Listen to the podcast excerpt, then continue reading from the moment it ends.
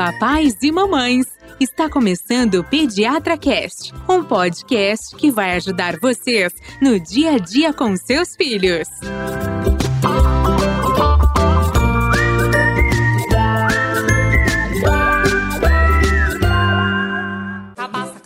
Cobiça, cabrocha com bruxa. Olha o trava-língua. Batata, pateta, butina, patota, batuta. Eita, nossa língua. Na sala, no selo, no sino, no sono, no susto. Olha o soluço. Olá, papais e mamães! Estamos iniciando mais um episódio que vai ajudar você nas dúvidas com seus bebê- be- bebês, que, que crianças e a- ado- adolescentes. Eu sou Gustavo Passi, eu não sou gago, né? Sou apaixonado por podcast, pai do João. E hoje é um dia que eu vou perguntar bastante, viu? Tem convidada, Vani. É, eu sou Carolina, pediatra, mãe da Marida Laura. Muito feliz com a nossa convidada, viu? Hoje convidada especial. Eu sou Ivania, mãe do Fernando, que eu procurei muito o botão de desliga dele, mas não achei até hoje. O menino fala que não é uma fala mais que o homem da cobra? Minha mãe sempre Fala. falava isso pra mim. Fernando fala. E aí eu falei, manhã, hoje eu faço podcast. Então, se você quiser me ouvir agora, já que a gente nos fala tanto, né? Tá longe, pode botar no meu podcast. Mas hoje é um dia especial, pessoal. A gente tem uma convidada aqui que é a doutora Thaís Bauer. Ela é fonoaudióloga. Eu tô felicíssima. Na verdade, a gente tinha combinado de, de fazer esse episódio. Foi bem antes da pandemia. Aí, com a pandemia, aí a gente achou melhor esperar um pouco até a poeira baixar. E aí, hoje ela tá aqui gravando com a gente. Eu tô super feliz. Seja bem-vinda, Thaís. Queria que você se apresentasse pra gente, dissesse sua formação. Vamos lá. É, eu sou Thaís, mãe da Camila. Eu me formei em 90 na, na PUC, já atuando há 30 anos. Fiz especialização em linguagem oral e linguagem escrita no Cefac. Sou fonoaudióloga da Prefeitura de Mariporã por 21 anos, agora afastada. E atuo no, no consultório. Que legal, muito bom. Atende meus pacientes. Até o todos. final do episódio, você pode ver se eu tenho uma, uma dicção boa? Pode? Pode. Então tá bom, beleza. Começou a consulta já, Thaís. Assim não vale. Ai, ai, ai. Esse Gustavo é perigoso. É, perigoso.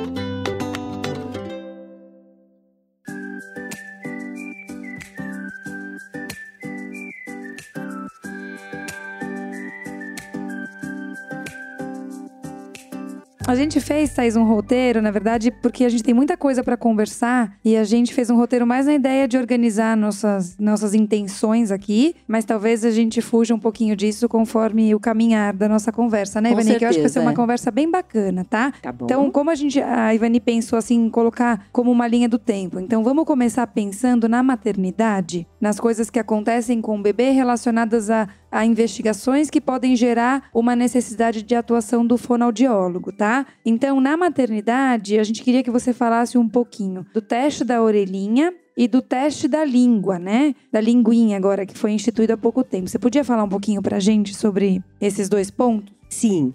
O, o teste da orelhinha, na verdade, que é também chamado por emissões otoacústicas, ele é feito entre o segundo e terceiro dias de vida do bebê, na própria maternidade. E, na verdade, é para avaliar a cuidade, a cuidade auditiva, né? Para a gente descartar qualquer perda auditiva severa, profunda, e para a gente começar já, se for o caso, a intervir e fazer a reabilitação e as orientações todas. Certo. Ele é um exame assim mais grosseiro, né, Thaís? Exatamente, é um exame mais grosseiro, mas que, assim, como se fosse uma triagem auditiva neonatal Certo. mesmo, de fundamental importância, né, pra Lógico. gente poder já avaliar esses casos, né, de surdez, assim, mais profunda, né, Uhum. e na verdade o bebê não sente absolutamente nada, é feito com o bebê dormindo, Uhum. né, Mas tem situações, Thaís, que às vezes ele não dá. Não é possível fazer esse exame lá na maternidade, né? sim. Às vezes tem líquido dentro da orelha, isso Exatamente. atrapalha, não é? Isso, isso. Mas aí a gente tem um tempo para estar realizando esse exame. Isso. Mas isso que eu ia né? perguntar, como que é esse exame? Eles botam um Beethoven ali pra ele ouvir, ver se ele manifesta ou não? Como que é o exame no bebê? Não, eles, eles avaliam com esse aparelho de autoemissões Ah, entendi. para verificar essas ondas, a presença É um das estímulo, ondas, né? E eles avaliam como é que é a resposta a esse estímulo. Exatamente. Não é com a nona sinfonia. Entendi. Não é. E na verdade, aí o que aparece pra gente, né, no- nos dados da maternidade, é se a criança passou, né, Isso, nessa triagem isso. auditiva, ou se Passou ou ela não passou? É isso. passou ou não passou. Se ela passou ou se ela falhou na triagem auditiva. Se ela falhou, aí tem as orientações de ser reavaliado, fazer um exame Muitas mais. vezes faz um Bera, né? Que é um exame mais detalhado, né? Exatamente. É Exatamente. importante a gente lembrar que, como triagem, então, às vezes, se a, se a criança tem algum fator de risco adicional, então isso que a Thaís está falando. Se a criança apresenta alteração, ela vai para uma investigação adicional. Ou se é uma criança que tem algum fator de risco para surdez, né, Thaís? Isso. Aí, Uma infecção mesmo- congênita, ou às por vezes uma história familiar muito Uma história forte, familiar, né? sim. Aí essa criança vai seguir um caminho diferente. Então entendam que isso é uma triagem. Todo mundo passa por ela, porque na população geral, muitas vezes eu não identifico uma causa de surdez, mas essa criança pode ter algum déficit, É, né, na Thaís? verdade é raro Sim. da gente ver. né? Muito raro, né, É Vininha? Acho que a gente né, não pega gente quase isso. perceber. Eu queria perguntar, você tem ideia da positividade, do, do qual a porcentagem de crianças que falha no teste? Não sei se você tem essa informação, Eu, Thaís, na verdade, não, né? não tenho essa informação, mas Acho eu que deve não ser bem acho. Acho que é uma, uma né? parcela bem Muito pequena, pelo que a pequena. gente vê. Acho que, olha, não me lembro de ter tido também não. nenhum. É, eu acho que é uma parcela pequena, mas eu acho que é um teste de fundamental importância. Mas sabe o que eu acho também que eu percebo? É, nas anamneses no consultório, que a gente faz quando a família chega, que a gente faz uma anamnese detalhada, acolhendo todos os dados, já aconteceu de eu perguntar para os pais, né? E como é que foi? Fez o teste da orelhinha? Alguns mostrando total desconhecimento, né? Assim, do Não sentido. sabem, né? Não sabem se fez, se não É fez. E, na verdade, até eu estranho um pouco, porque eu lembro… Bom, a minha já tem 15 anos, mas eu lembro… Depois vem pra gente todo o exame, Uhum. a fonoaudióloga entra, porque é um exame feito pela fonoaudióloga. Sim. Né, ela entra, fala, ó, deu tudo certo, tá tudo bem, né? E explicam mais ou menos os fatores, assim, do que a gente tem que observar no bebezinho com relação à, à cuidade auditiva. Uhum. Mas tem muita gente que ainda desconhece, né, que é feito esse exame na maternidade. Que coisa, né? Mas você sabe que eu acho que hoje eles têm ficado mais ligados, viu? Nesse exame, porque quando eu pergunto aqui, o exame do pezinho todo mundo sabe que fez, Sim. né? O da orelhinha também. O que eles não sabem é da linguinha. Esses aí eles não Da sabem. língua, do coração, É, né? Não, não. Esses aí eles não sabem. Mas o da orelhinha, hoje, eu acho que as pessoas estão mais ligadas. Mas eu, agora eu tô tentando lembrar, eu não lembro se o do João eu recebi o. Lógico, Ah, com certeza. É? Gustavo. Tá resultado de certeza. Com Eu certeza. não Com lembro, hein? certeza, Gustavo. A minha mãe, por exemplo, não, né? Minha mãe continua gritando comigo de longe, ela acha que eu sou surdo. Mas é, até perguntei isso porque faz quantos anos que existe esse teste? Desde 2000. Desde 2000. 2000. Poxa, já faz quase 21 anos já que Sim. Gustavo, você não fez, Gustavo. é, eu não fiz. Você não tem 21 Não, anos. meu pai fazia, meu pai fazia com o estralo do dedo, né? Se eu olhasse, quer dizer que eu tô escutando. Sabe? Engraçado, meu pai não precisava nem estar lá, era só olhar. É, era só olhar, né? Não, mas sabe que meu pai. é- é- isso aqui não é, um, não é uma piada, não usei pra piada, mas quando eu levei meu filho pra casa dos meus pais, assim que meu pai tava olhando meu filho, ele ficou olhando assim, aí ele, aí ele fez assim, aí meu filho olhou, ele falou: Já fez o teste. Esse moleque é Já ligeiro. fez a É, triagem, Esse né? moleque é a ligeiro. triagem, a triagem pa- do No- no, estralo, aí. no estralo dos dedos ele já tá ligado. Tá vendo? Podia substituir. É, Como, emissões autoacústicas pelo é, vovô. só pelo. Só pelo Agora, e o freio da língua, hein? Então, o freio da Que língua… é o teste da linguinha. É, o teste da linguinha. Esse já é um, um teste, na verdade, ele foi instituído em 2014. É, Ah, mais, é mais jo- recente. mais novo, é, mais É, recente. feito por, por médicos, né? Provavelmente pelo, acho que acredito pelo. É, na verdade é uma avaliação, não é um teste, assim, que você é, uma usa avaliação, nada. O- exatamente. O só os médico dedos, olha. dedos do- do- das, das mãos para avaliar Uhum. é, essa questão, né? Da, da linguinha, do freio, movimentação da língua, né? Sim. E- Eu acho que tem uma questão importante quando a gente pensa se esse freio é muito curto, né? E isso interferir, é, interferir, dificultar a amamentação. Exatamente. Né? É o grande problema É o inicial. grande problema, porque daí muitas vezes, ou o bebê, por conta desse freio curto, né, acaba muitas vezes mordendo o mamilo, né, não consegue ex- executar o movimento da sucção com uma facilidade maior e muitas vezes acaba ou desistindo, da Sim. amamentação, né? E entrando nas nossas mamadeiras precocemente, Sim. né? Uhum. Desistindo da, né, da De sucção. ah. E isso tem uma série de alterações que podem vir junto. Mas uma coisa importante, Thais, assim, eu, eu, por exemplo, é, esse mês mesmo, agora eu tô com uma criança aqui no consultório e ele tem um freio limítrofe, sabe? Ele consegue fazer a ponta da língua, mas você vê que a inserção era um pouco mais anterior, tanto que a maternidade não indicou, colocou como realmente um- uma, uma avaliação limítrofe. Tive crianças com inserções muito mais curtas e essa mãe até agora não cicatrizou a mama. Então você vê que às vezes, eu não sei se é um binômio, né? Mãe e filho, que tem freios que são limítrofes, mas que são impactantes para a mamada. Que a criança de fato não consegue. Às vezes o, a- o mamilo é maior, é, a boca da criança não é tão grande, e isso de fato impacta. Então, e é isso que a gente Carol, fala muito, mas né, olha, eu estou com uma criança Uhum, pequenininha agora. uhum. Tem ali acho que 10 dias a criança. E veio da maternidade com a história do freio curto. Eu falei, bom, vamos, vamos esperar, vamos ver como é que ele mama. A criança voltou depois de uma semana ganhando peso. Uhum. A mãe não tem nenhum problema, a criança mama super bem. Porém, a mãe encasquetou que aquele freio ele é curto. Eu falei, gente, mas ele tá engordando, gente. Mas... Ah, mas e depois se ele ficar com a língua presa? Então eu queria perguntar isso pra você, Thaís. Essa história a pessoa tem na cabeça dela. É, porque a mamada é fácil da gente coisa da identificar a alteração, né? O que eu acho que preocupa os pais, muitas vezes, assim, a mamada tá tudo bem, mas e agora? Não, ela que falou, pra ele nunca vai poder pôr a língua pra fora. Eu falei, mas ele está pondo a língua pra fora. Você achou que ele não vai tomar um sorvete, não vai lamber um pirulito? Calma! Não, porque e se ficar com a língua? E se ele não falar? Eu Falei, não, gente, calma.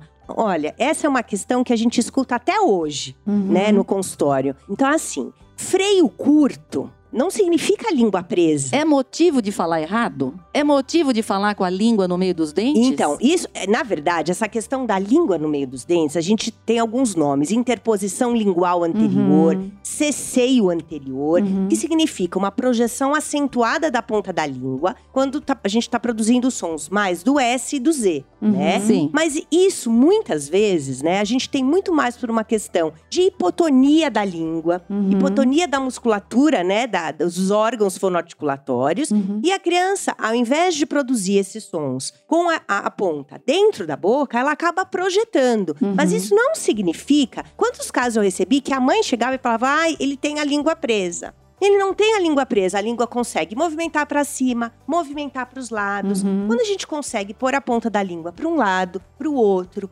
subir, colocar nas bochechas, ter uma boa articulação com vários sons, o T, o D, o NE, o LE e o RE, a gente não vai mexer. Não tem por que mexer. Não, mas então, acontece que quando a pessoa, a criança tem 15 dias de vida, você não sabe como vai ser o S, o Z, o N, o T, entendeu? Esse é o problema. é, E aí na cabeça da pessoa, aquilo vai causar todo esse problema. Então, quantas crianças que têm o freio curto vão ter esse tipo de problema? Essa é a questão, essa é a pergunta. Esse é o motivo principal? Vamos ser sinceras, se a criança tá mamando, tá ganhando peso e tá tudo bem, podemos esperar mais um pouquinho, orientando, sentindo essa criança, pra gente ver, bom, percebeu que tem uma mais pra frente, dois, três aninhos, que na articulação dos sons, essa criança tá com dificuldade, que a gente percebe que quando você vai avaliar, não consegue ter um- uma elevação suficiente para fazer um fonema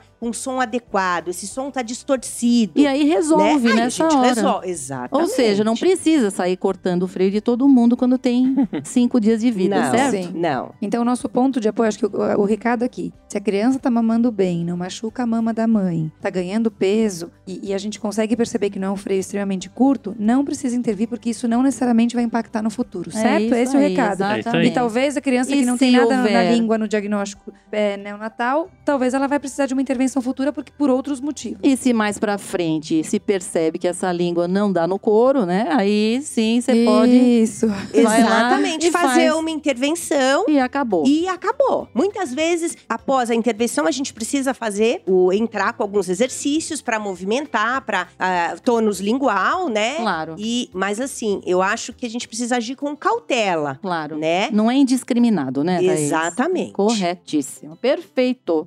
Bom, aí a criança nasceu, bababá e tal, mamou, tá mamando bem. E a amamentação é muito importante, né? na- no desenvolvimento da musculatura, não é, Thaís? Sim, porque quando ela tá mamando, ela tá trabalhando todo os órgãos A fonoarticulatórios. amamentação no peito, é isso No que a gente tá peito. falando, né? Exatamente. Mas a criança que toma mamadeira por algum motivo, sei lá, ela fica. Você acha que ela tem um prejuízo muito grande, por exemplo, no desenvolvimento da musculatura? Não, eu, eu acho que a gente precisa ter um pouco de cuidado. Eu acho que isso é uma coisa que a gente tem muito no consultório. Entrar com a mamadeira, mas assim, não manter essa mamadeira após que eu recebo muitos casos de crianças com quatro, com cinco, com seis, Uhum. com sete anos que ainda fazem uso de mamadeira. Eu amei até os 7, 8, eu acho, hein? Eu sou esse caso aí. Mas, Thaís, agora explica pra gente por quê. Assim, não tô mentindo. muitos pais falam, por exemplo, quando a gente fala tem que tirar a mamadeira. Doutora, mas eu já tirei a chupeta. A chupeta que ele fica o dia inteiro chupando. Por que, que eu tenho que tirar a mamadeira se é uma coisa pontual? Meu filho mama em cinco minutos. Qual é o risco ou o dano que a mamadeira causa no meu filho? Isso que eu queria que você explicasse. Então, inicialmente. Só toma pra dormir. Só toma pra dormir. Hum. Então a criança que não que falhou a mama... claro que a gente sabe que o leite materno, a mamada na- no seio materno é fundamental. Sim. Mas a criança que falhou, não necessariamente ela vai ter uma alteração de crescimento da face, certo? Certo. E por que manter a mamadeira é problema então? Conta pra gente. Na verdade, assim, enquanto você tá a mamadeira, quando a gente pensa nos bicos, ela vem desde o bico com um furinho mínimo Isso. e ele tem um porquê de ser mínimo, Uhum. porque quanto menor, mais eu trabalho, mais eu exercito a minha musculatura orofacial. Antigamente as mamadeiras a pessoa furava, né? Sim, cortava, Ela furava com a- cortava. por conta própria. É. A sua era assim, Gustavo? Ah, Era um eu- rombo? Eu acabei de fazer isso no do João também. Não então, acredito, é, gente. Tava difícil, ele falou, pai, tá ruim. Eu Você fui lá tá e- brincando. É, então, mas comigo. aí que a gente. Verdade? Olha Verdade. isso, Gustavo. Então, aí ele não que me falou vem- isso. Ele não me Então, disse. E aí que vem o que a Carol me perguntou. Sim. Essa é uma das primeiras perguntas quando a gente começa a avaliar na anamnese do consultório. E aí, ainda faz uso de mamadeira, de chupeta? Ah, aí toma, viu? Thaís, toma mamadeira de manhã e de noite. E eu ainda não tirei, porque se eu tirar, para de tomar o leite. Exa- Essa é a Isso. resposta clássica. Essa é a resposta clássica. Sim. Então, Ah. aí eu pergunto: bom, e o bico? Você mexeu no bico? Você aumentou o bico? Uhum. Ah, eu aumentei. Eu peguei uma tesoura, fiz um rombo no bico. Porque para facilitar, ele demorava muito para mamar. Além de você diminuir o trabalho da musculatura orofacial, lábio, língua, bochecha, que são órgãos que a gente precisa para falar e ter uma boa articulação, Hum. eu, muitas vezes, com um bico aumentado, quando eu vou sugar, essa língua vem pra frente, até pra me proteger de eu não engasgar. É Sim. lógico. E Dá aí uma trava. É, é- exatamente. E eu projetando a língua acentuadamente pra frente, muitas vezes eu posso vir a ter o que eu falei um pouquinho antes, que é a interposição, que é, ela- é aquela criança que projeta a língua quando fala sapo, saci, né, que o som Uhum, sei. fica distorcido, né? Aí e que aí o as pessoas vêm falando que ah, não, que eu preciso acho que cortar porque é o meu freio. Não é Sei, o Você freio. não devia ter cortado o bico. Então, eu acho que é isso que a gente precisa. Né? Quando a criança tá maiorzinha, a gente vai tentar oferecer o copo. Tem 300 mil copos com canudos, trabalhados, coloridos. Não, mesmo né? porque tem um menino chamado João que usa canudo desde que tem Já, 10 meses de é. idade. Ótimo. Não é. Gustavo? Então, pronto. Então, ele Então. não precisa. Você Entendi. vai começar a preparar a retirada da mamadeira dele. Então tá. Perfeito. Vou levar essa pra casa. E a Carol vai Ótimo. escutar aí comigo. Porque ela Hum. me falou, faz um furinho. É, pois É, é. a esposa, a Thaís me olhou, não sou eu a esposa do Gustavo. Não, eu sei, eu sei. Eu sei. eu mas juro que eu não, Não. cortei o bico das minhas filhas. Eu já sei porque eu escutei no ped- podcast que o seu marido é o Flávio. Isso, então eu já sei. Um abraço pro Flávio. Agora, é, bom, mas aí tá. Então aí a criança, então, se ficou com uma mamadeira adequada e tudo, a chance de evoluir bem com a musculatura, legal. Aí começa então a fase de comer. E claro que as pessoas vão amassar tudo, bater, dar aquela comida bem molinha, tá certo? Uhum. De preferência até, né? Exatamente. Coisa que a gente hoje em dia não faz mais, certo? Por que, que é importante mastigar, Thaís? Porque a mastigação, ela trabalha todos esses órgãos fonoarticulatórios, Hum. né? É através dessa mastigação, é através. É uma coisa que eu sempre pergunto também, e que grande parte das famílias também não. Eu acho que um pouco pela questão da rotina, pela questão, né? do- assim, mas às vezes eu pergunto: ah, ele passa o alimento para os dois lados, ele mastiga de boca fechada, a mastigação é ruidosa, não é ruidosa. Então, assim, ele come alimentos, é, ele come carne, ele come alimentos mais duros ou ele prioriza alimentos Uhum. mais molinhos. E muitas vezes eu escuto, ah, Thaís, o que ele mais gosta de comer é carne moída, porque é molinha, Uhum. né? E as outras ele não consegue engolir, ele mastiga e cospe. Né? Então, na verdade, a mastigação ela é fundamental para a gente desenvolver toda essa parte da musculatura, lábio, bochecha e até porque às vezes o que acontece quando a gente tem uma mastigação unilateral, a criança pode vir a ter uma assimetria facial, Uhum. um lado Ah. mais molinho, o outro lado mais bem trabalhado, Uhum. né? Certo. Porque prioriza um lado do que o outro. Eu tenho uma pergunta, então. Se a mastigação é importantíssima, o chiclete é tipo uma academia ou não? Usar. O chiclete até pode ser um pouquinho uma academia, desde que ele não seja em excesso. Entendi. Uhum. Não, mas é de verdade, porque De verdade, porque você mastiga, você joga para um lado, você joga para o É. outro. E mas assim, mastigou um pouquinho, acabou o gosto, joga, porque o que acontece é que tem muitas pessoas, isso eu digo adultos, né, que ficam com aquele chiclete se eu estiver no computador trabalhando, às vezes eu passo o dia com ele. Eu falo, não Meu Deus! Nossa, mesmo? É. consigo. Eu esqueço. Ai. Eu mas, não fa- mas aí quando ela falou de levar pra um lado pro outro, virou um desafio desde pequeno. Eu passo de um lado É pro isso outro, mastigo, mastigo, mastigo. Só não engulo ele porque minha mãe falava que ia nascer uma bola de chiclete na minha Que é, barriga. grudar, que é grudar as tripas, né? É, é, é verdade. Na Ia verdade, colar as tripas. é melancia que não pode engolir a semente, que é nascer a melancia na minha barriga. que Acabou nascendo.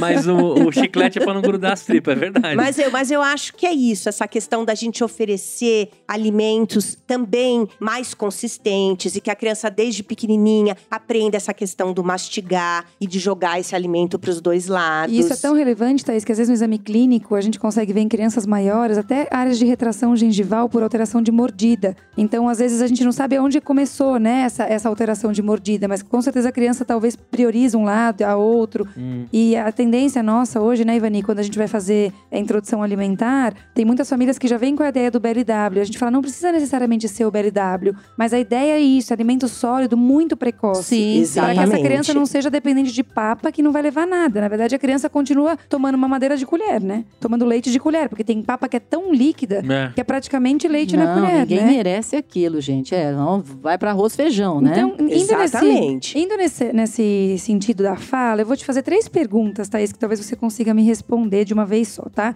Então, quando se espera que uma criança realmente fale? Até quando dá para esperar que essa criança comece a falar? E quais são os sinais que podem chamar a atenção para algum problema no caso de uma criança que não fala? Todas elas estão interligadas e são de fundamental importância, né? Uhum. Essa questão da linguagem, de quando uma criança começa a falar, na verdade varia muito de criança para Uhum, criança, né? uhum. Mas na verdade eu acho assim, um aninho já começa a falar algumas palavrinhas. Um ano e oito meses tem criança que já fala muito, que junta duas palavrinhas. Sim. A gente diz, na verdade, tem estudos e a gente percebe que tem crianças com, com dois anos que tem um vocabulário de uma média de 200 vocábulos. Com dois anos, ela é capaz de dizer 200 palavrinhas. Sei, mas é esperado que se fale esse número nessa idade? Sim, é isso, 200? mais ou por menos volta dos dois anos? dos dois anos, Ah. né? Então, na verdade, assim, Eu tinha uma ideia errônea, viu? Eu também. Eu tinha uma ideia que eram 50 É. palavras com dois anos de idade. na, na verdade, assim, com dois, É então… inflação, né, gente? Inflação é difícil. Mas assim, Ivani, varia muito de criança para criança. Não, é lógico, a gente sabe Né? disso. É. Meninas, por exemplo, né? Exatamente. falam É o que mil, menina, ah, com- começa cedo, não para nunca mais, né? Você sabe que essas coisas são tão. Eu, eu pego por mim, né? Eu lembro da minha, né? Da Camila, quando ela nasceu, eu lembro que com um ano, no aniversário de um ano, ela não falava nada. Se falava, falava mamãe, papai, alguma coisa assim. E aí de- deu um salto que com um ano e oito meses ela já falava tudo. Certo. Tudo. Então, dois anos e pouco, ela falava como se ela fosse um adulto. É lógico que isso vai muito, e isso é uma coisa que eu falo, é, e eu acho que é importante. Os adultos, nós, os adultos, somos o modelo de fala das crianças. Aham. Com Então, certeza. aí eu, eu priorizo sempre, é uma coisa que eu sempre falo, a importância da gente falar corretamente. Exatamente. De dar o nome correto para as coisas. Uhum. Sim. É, eu, eu posso até dizer que é uma briga que eu tenho com algumas famílias, né? Porque do uso de fala infantilizada, Sim. de manter essa fala infantilizada, Aham. né? E já recebi crianças, por exemplo, com três anos, que us- usavam uma linguagem absolutamente individual, particular, e que só eram entendidos pela mãe. Muitas Sem vezes tecla só SAP. Sem tecla Exatamente. SAP, ninguém entendia. então, eu acho que é assim. Primeiro, esse bebê, normalmente o bebê tem o balbucio, que ele vai é, produzindo as sílabas. Ele grita. Ele grita. Uhum. Então, desde pequenininho, ele dá sinais de comunicação, Sim. né? Ele já reconhece a voz da mãe desde pequenininho, Sim. né? Então, assim, um ano, um ano e meio, dois anos, né? Essa criança começou a falar, começou a juntar duas palavrinhas, Uhum. né? Consegue pedir, pedir. É uma coisa que vai caminhando. Eu acho que esse ponto que você tá falando é fundamental, né, Thaís? Porque assim, às vezes pode ter uma mãe que tá nos ouvindo que o filho tem dois anos e que ainda não atingiu os 200 vocábulos. Mas assim, eu acho que o evolutivo que é importante, não é? Exatamente. Mais E a ainda. capacidade de compreensão. Porque às vezes a criança não vocaliza, mas ela compreende muitas coisas, não é? Então, mas Sim. até antes disso, quando a gente ouve aquele nosso podcast sobre autismo, né? Uhum. Doença do espectro autismo, transtorno, né? De espectro autista, assim. Antes de dois anos, a gente já vai estar com um olhar crítico em relação a essa criança. Uhum. Um ano e três meses, mais ou menos, a gente vai estar com um olhar crítico e não é esperado que a criança esteja se comunicando muito com palavras nessa fase. Uhum. Porém, a criança dá sinais de comunicação. Sim. Isso é importante, certo? Sim. De alguma forma, ela mostra o que ela quer. Se ela quer alguma coisa, ela te leva lá, ela aponta, certo? Ela É, aponta. isso assim, isso é um sinal de que a criança se comunica. Uhum. E isso já afasta esse problema grave, tá certo? Que é importante a gente ver ela que ela não está vivendo no mundo dela. Agora, o passo seguinte é justamente falar. Agora, o que a gente vê, Thaís, e eu vejo aqui, às vezes a criança continua com esse, esse jeito de ir lá mostrar, a mãe vai lá e sabe o que ele quer, e ele não fala. Pra que, que ele vai falar? Todo mundo adivinha o que ele quer. Uhum. Essa questão eu até tinha marcado para a gente conversar. Muitos casos de atraso de linguagem acontecem por uso prolongado do gesto. Sim. Porque o gesto é uma forma de comunicação, Comunicação, muito eficiente, por sinal. Uhum. Sim. E tem crianças que com dois anos fazem tudo à base do gesto. Sim. Porque mostram e o desejo é satisfeito. Então, mas não mostra, ele não tem um problema. Ou mostrando, Ou gemendo, né? Ou enfim. ou gemendo. Ele é folgado só. Exatamente. Então, e se essa família, porque não quer que chore, porque Uhum. não quer que se jogue no chão, quer resolver o problema rapidinho, E já né? entrega logo. E já entrega. Uhum. Então, a questão do uso do gesto, muitos, em muitos casos, atrasa muito a linguagem. Então, e aí, às vezes, quando a gente faz uma orientação, Uhum. né? Olha, vamos dar um modelo das palavras, vamos usar para crianças menores frases mais simples, enunciados mais simples. Então, você quer que. Ai, pega a, a garrafa de água para mim. Pega o copo para mim, Uhum. né? Vocabulário simples, que a criança possa entender, né? Uhum. Mas dê um modelo das palavras e tente pedir, nem que ela fale, eu sempre falo, nem que ela fale o comecinho, Uhum. a primeira sílaba da palavra Sim. ou a última sílaba. Isso, é geralmente né? quando começa, né? Exatamente, porque às vezes a Sim. gente começa uma palavra mais longa, né? Por exemplo, Sim. macaco fala o mar, ou tem crianças que falam o caco Sim. antes do mar Uhum. né? Então, tudo isso a gente vai mostrando e orientando, que isso só vai ajudar. Eu tive uma mãe agora no, na pandemia que mandou recadinho e justamente o filho tinha acabado de fazer dois anos e muito preocupada porque ele não falava nada ainda, nem Sim. mamãe, nem papai. E aí, quando eu comecei a questionar um pouco, né, com a anamnese de algumas coisas, ah, é verdade, usa gesto pra tudo, inclusive sobe nos móveis pra pegar o que quer. Isso aí, self-service, né? né? Sei. Então veja, aí você tem uma questão que você tem que aí eu comecei a orientar e só de orientar, dar algumas orientações em 15 dias já começou a soltar algumas palavrinhas. Nem precisou pôr um pintinho pra piar dentro da boca dele, Nossa, né? Nossa. Eu Não. tenho várias histórias dessas. Parece muito que bom. todos os meus amigos fizeram isso. Minha mãe levava até no interior pra achar o É. pintinho.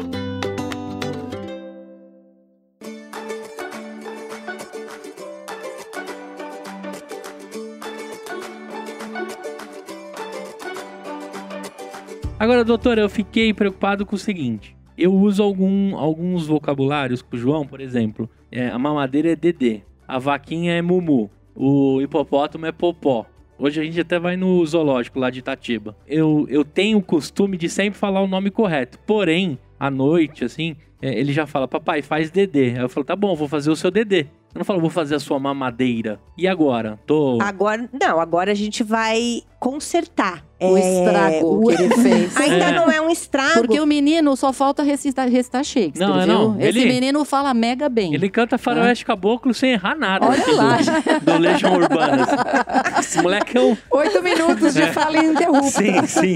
Até o João Santo Cristo, ele vai que vai, assim, uma loucura. Então, mas aí eu acho que é isso. Eu lembro também, a minha decisão quando eu, eu tive a, a Camila foi que ela ia para berçário, porque eu trabalhava em Mariporã eu tinha que sair sete e meia, eu tinha que pegar a estrada e eu voltava para casa às seis e meia da noite. E aí eu falei pro meu esposo, pro Marcelo, eu falei, olha, a nossa vai pra escolinha, né? Porque… Vida é, como ela é. Vida como ela é, né? Eu acho que a minha mãe já cuidou de quatro, Certo. né? A minha sogra cuidou de dois. Eu não coloquei no meu caso, né? Porque pra mim sempre foi, eu sempre pensando em estimular essa criança, em desenvolver linguagem, eu falei, vai pra escolinha. Sei. Né? Então, a Camila, com sete meses, já estava no berçário, né? Então, eu, depois dos três, quatro meses, colocava ela no carro e fazíamos uma visita por toda a nossa região aqui das E olha, Gustavo, não foi nenhuma, nem duas escolas, por exemplo, que eu cheguei, e coordenadoras mesmo, né? Então, no caso, ela era pequenininha, eu tava andando com a mamadeira, assim, ah, é a dedeira, é a pepeta. Eu chegava em casa e marcava, Sei. né? Porque assim, o que eu digo é Ou assim… seja, mal sabe ela que já foi pro Beleléu. Já... né? Porque eu acho que assim, as coisas todas têm nomes, né? Então, assim, Poxa, tô triste Tá porque bom, a já. gente tem uma Olha ligação. a segunda coisa já. Já, Já foi sei, o eu buraco vou- da mamadeira, agora Não. é o Dedê. Olha isso, gente. Eu vou tatuar Dedê, que aí sempre eu vou lembrar. Eu já começo a assinar ele tá aí devagarzinho. Como você disse que é só de noite, então agora você vai começar, porque ele já tem dois anos. Mas, ah, você quer a sua mamadeira? Eu vou preparar a sua mamadeira. E devagarzinho você vai tirando esses vocábulos mais infantilizados e que acabam prolongando isso, devagarinho vai tirando. Entendi. Tá bom. né? Eu acho que uma coisa importante é sempre dar o modelo correto que você já dá. Sim. Agora, por exemplo, fazer o nome do bicho, as onomatopeias. Então, por exemplo, o cachorro. Ah, é o au-au. É o Não, au-au. é o cachorro que faz au-au. Porque o nome dele é cachorro. Uhum. Porque senão você tem criança com três anos que fala, ah, o au-au. E é o cachorro, né? Uhum. E três anos tem que saber falar. É lógico. ter algumas alterações, etc., algumas trocas, mas é o cachorro. Então, eu, eu acho que isso é, é uma coisa muito importante. Sim, tá bom, ó. Tá. Já vou É mega ligado. Isso, mas isso. então, se isso você está dizendo pra gente, mesmo que o pai fale corretamente, é, a gente sabe que tem uma fase de treinamento da linguagem. Toda criança fala errado desde o começo? Não. Então, na verdade, a gente tem assim, a gente tem os fonemas mais ou menos da época que cada um deles começa a aparecer. Lógico que isso tem variações. Então, quando a gente falou, ó, por volta de dois anos, grande parte das crianças tem um vocabulário de quase 200 vocábulos. Tem crianças que têm menos, tem crianças que têm até mais, Sim. né? É, Tem criança que faz fra- frases grandes. Exatamente. Então a gente tem mais ou menos para a gente ter uma ideia aproximada para a gente poder analisar os casos, né? Mas assim, eu, eu acho você tem, por exemplo, os fonemas e a aquisição deles, né? Então, por exemplo, você ter uma criança, ela pode trocar algum Isso. fonema. Ou porque- omitir, né? Às vezes ou o tra, omitir. o tra, que é mais difícil Exatamente. começo, né? o, o grupo consonantal com R, o PRA, o DRA, Esse é duro, esse hein? é um dos últimos a Uhum. serem adquiridos. E a É. gente tem hoje, mais ou menos, um quadro que com quatro anos e meio, mais ou menos, Uhum. né? A criança adquire, pode vir a adquirir esse som. Sim, Isso não significa crianças fase. com três anos que não tenham, Sim. né? Igual o nosso famoso que a gente brinca, né? O famoso cebolinha, né? Sim. O balata. O... Na verdade, ele é, Ele substitui, né? ele substitui pelo L. E, e tem muitas crianças, por exemplo, que com dois, três anos já tem esse R. Sim. Tá? Que a gente chama de R brando. Sim. Então, assim, a gente trocas. Tá. É normal de ter pelos fonemas, pela complexidade articulatória que cada fonema pode ter. Claro. Né? Mas, por exemplo, é uma coisa que eu, eu percebo muito. Essa troca, por exemplo, do K pelo tá. Né? Então, macaco por matato, Sim. né? É como uma criança de quatro anos ainda manter essa troca? Não. Não. Porque são fonemas que por volta Esse de é dois fácil, e três anos é. você já tem. Uhum. Em vez de falar carro, falar tarro, né? Tarro, Não dá, exatamente. Não, não. Né? E tem muitas famílias ainda, né, que a gente percebe essa troca Uhum. e que aí assim, ou por desinformação, ou porque ainda existe uma questão, ah, vamos esperar até os seis anos, porque até os seis o quadro tem que estar pronto. É, E é mas um pediatra que tem que ver isso. É, mas- Exatamente. Vocês são fundamentais nessa questão. É, mas tem gente que não faz esse teste. Mas não só isso, Ivani. Tem que Tem, tem famílias que relutam em levar pra fono, gente. É impressionante que às vezes você fala, olha, porque tem certas alterações que eu queria que você comentasse, por exemplo, aquele som que faz. Esse som não é esperado pra nada, assim. é Normalmente a ceceio criança. lateral. Isso. Esse som, quando você identifica na consulta, você sabe que vai precisar de, uma, de um segmento, de uma ajuda para corrigir. E a família insiste em não ir. Ah, doutora, mas eu falei na escola, eles não sinalizaram nada. E às vezes, gente, ninguém tá identificando uma doença grave. É uma terapia de, de, de correção, de ajuda, Sim, Exatamente. né? porque às vezes a criança tem crianças que não conseguem entender, outras crianças não E na conseguem entender o que alfabetização isso tá é super, falando. super importante, né? Lógico. Porque a criança vai sair Esse alfabetizada, né? Que a gente, você tá falando Qual que é, esse É. som? Só pro pessoal que tá lá. é o. Aquela, aquela criança que fala assim, ó. Ah, assim. entendi. Que você Tipo não- frajola. que- Não, é diferente. É diferente? É, não, tinha até. Tinha, esclarecerei. Ah, então beleza. Isso, Tá esclarecer? Esclarecerei. Existia um quadro, algum quadro que eu não me lembro bem, algum quadro famoso. Por isso que eu gravo o podcast, entendeu? É, mas acho que esclarecerei. Eu tô aqui pela, pela zoeira, não tô aqui pela informação. Então, mas esse, por exemplo, o que acontece? É muito importante isso que a Carol tá colocando. Porque, por exemplo, esse som que ela tá colocando é o, que a gente chama de cesteio lateral. Uhum. Como eu falei da, da interposição antes, que é aquele do S e do Z que a língua projeta pra fora, Sim. esse é um som que você distorce dentro da boca, né? E muitas vezes ele tá até ligado com a questão da arcada dentária. Então, Isso. muitas vezes a gente tem que fazer um trabalho conjunto, ortodontista, Uhum. fonoaudiólogo, né? Porque às vezes precisa corrigir, precisa avaliar a mordida, Uhum. né? Pra a gente conseguir ter um- um- uma boa intervenção. Lógico. Né? Perfeito. Então, eu ia, por exemplo, quando você fala assim, Carol, quando a gente fala, ah, mas tem sons. Então, por exemplo, esse é um som que eu vou falar que muitas famílias, elas não conseguem perceber. Porque é uma alteração que a gente fala dos fonemas é, surdos e sonoros. O que, que eu quero dizer? Os fonemas sonoros têm vibração da nossa corda vocal. Uhum. Os fonemas surdos não têm. Então, são pares mínimos que a gente tem. Então, por exemplo, o P é um fonema surdo, ele não tem vibração. O B tem. O F não tem. O V tem. Tá? Hum. O som do chá não tem. O som do já tem. Tem crianças que têm dificuldade de perceber esse traço de sonoridade. Hum. O que acontece com a fala? Então, é aquela criança que ao invés de vaca, ela produz faca. Sim. Ao invés de dia, ela produz tia. Tia. Uhum. E o que acontece? Muitas vezes a família não, não, não percebe, porque se acostuma com o padrão de fala da criança. Não, e acha bonitinho às vezes. E Isso que é o pior então, ainda. E o que acontece, Ivani? Porque esse traço deixa a fala da criança mais infantilizada. Sim, meu A Deus. criança fica mais, com a fala mais. Mas muitas vezes no consultório, a criança vem com uma queixa assim: ah, ele, ah, ele não fala o R, então ele fala balata no lugar de barata. E aí, quando você vai avaliar, além do R, Tem né? mais um monte de tem coisa. um monte. E muitas vezes acontece essa questão do, do traço surdo e sonoro. Tá. E essa, essa é uma questão que eu gosto de chamar atenção, porque mais pra frente, crianças que a gente não trabalha o traço de sonoridade podem vir a trocar esses fonemas na escrita. Uhum. né? Aham. E eu já conheci, teve uma fisioterapeuta que inclusive me atendeu e hoje mora em Florianópolis, que ela tinha esse quadro, ela até conta pra gente, ela fez fono, mas ela não foi até o final do trabalho e ela seguiu com essa alteração. Então, nós, né, no caso, fonoaudiólogos, tem um ouvido bem treinado, quando ela veio me avaliar da parte de fisioterapia, eu percebi. Hum. Sei. E eu, há pouco tempo atrás, recebi de um otorrino uma moça de 22 anos e que também até hoje não conseguia falar vaca, fala faca. E aí ela falou pra mim, Thaís, eu tô num curso, eu não tenho coragem de levantar a mão pra participar da aula. Nossa, olha só Porque o todo transtorno mundo que isso fica causa. rindo de mim, fica me Coitada. olhando. A gente tá falando de um adulto de Caramba. 22 anos.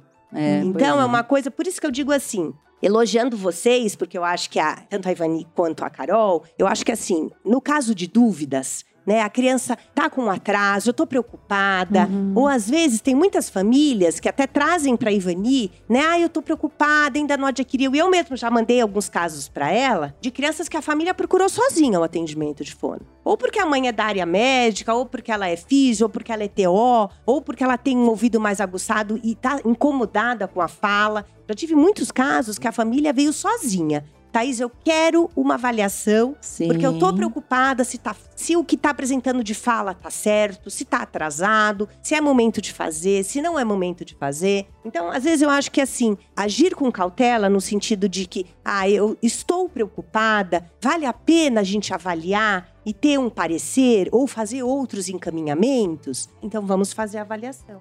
Correto, perfeito. Vamos pensar um pouquinho nas crianças que de fato têm um diagnóstico que não necessariamente se relaciona à fala. Então, a gente sabe, por exemplo, que as crianças com síndrome de Down têm muita hipotonia, certo? Então, você acha, é, você vê e de fato existe uma importância da atuação da fono nessas crianças com síndrome de Down, que é uma alteração provavelmente mecânica em decorrência da hipotonia, e nas crianças com autismo, que daí é um outro motivo de alteração de fala. Como que você vê o papel do fonoaudiólogo nessas situações? Por favor, Thaís. É, eu, eu acho que, tendo atuado na, na prefeitura de Mairiporã e na APAI, especialmente por 18 anos, né? Hum. Então, nós fizemos trabalhos de estimulação precoce, que é o que a gente tem que fazer. Começar a intervir o quanto antes por conta da hipotonia. É, normalmente, essas crianças, por conta dessa hipotonia, têm um atraso de fala né? Sim. muito grande, um atraso motor. Então, normalmente eram crianças que a gente colocava em estimulação precoce, com fonoaudiologia, com fisioterapia, com terapia ocupacional, para ir orientando essa família, para estar agindo com essa criança.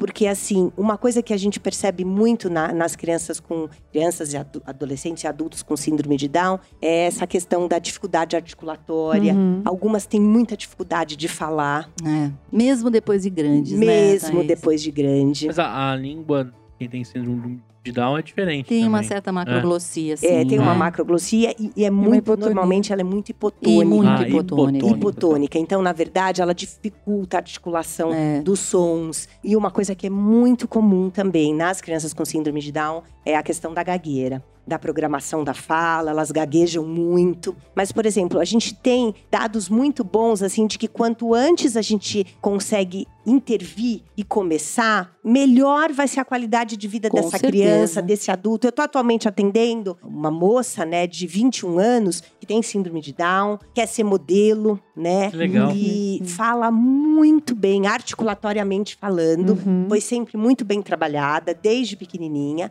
E o que, que incomoda hoje em dia? A gagueira.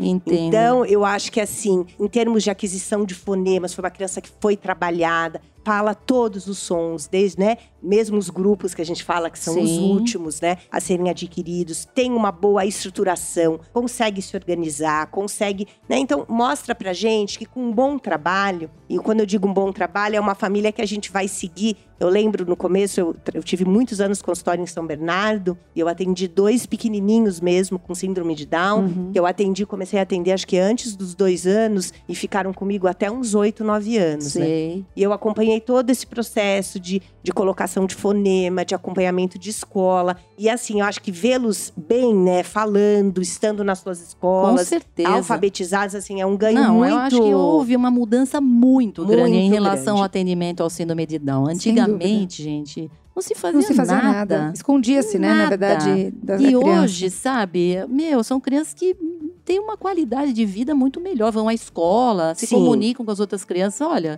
é outro papo, né, gente? Você que ficou com a gente até aqui, a gente entrou no assunto gagueira, né? Eu até. Você tá gostando do Eu tô papo, gostando, né? eu tô Você gostando tá e eu gostando vou- do papo. E eu é. vou levar o João lá com a doutora, porque eu queria que ele ficasse podcaster, sabe?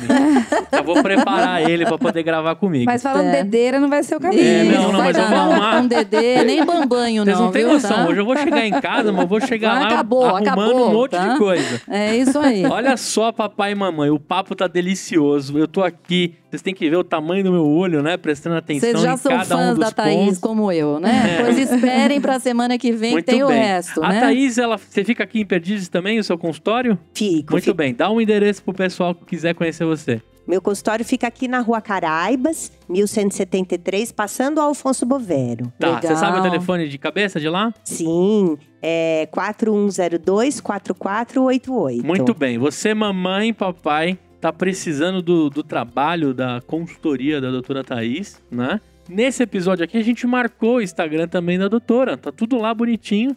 A Ivani também aqui trabalha diretamente com a Thaís. E aí eu vou fazer um convite pra você. Domingo que vem a gente vai ter o episódio 2. A gente começa falando sobre gagueira, sobre a pandemia também, que também acelerou, né?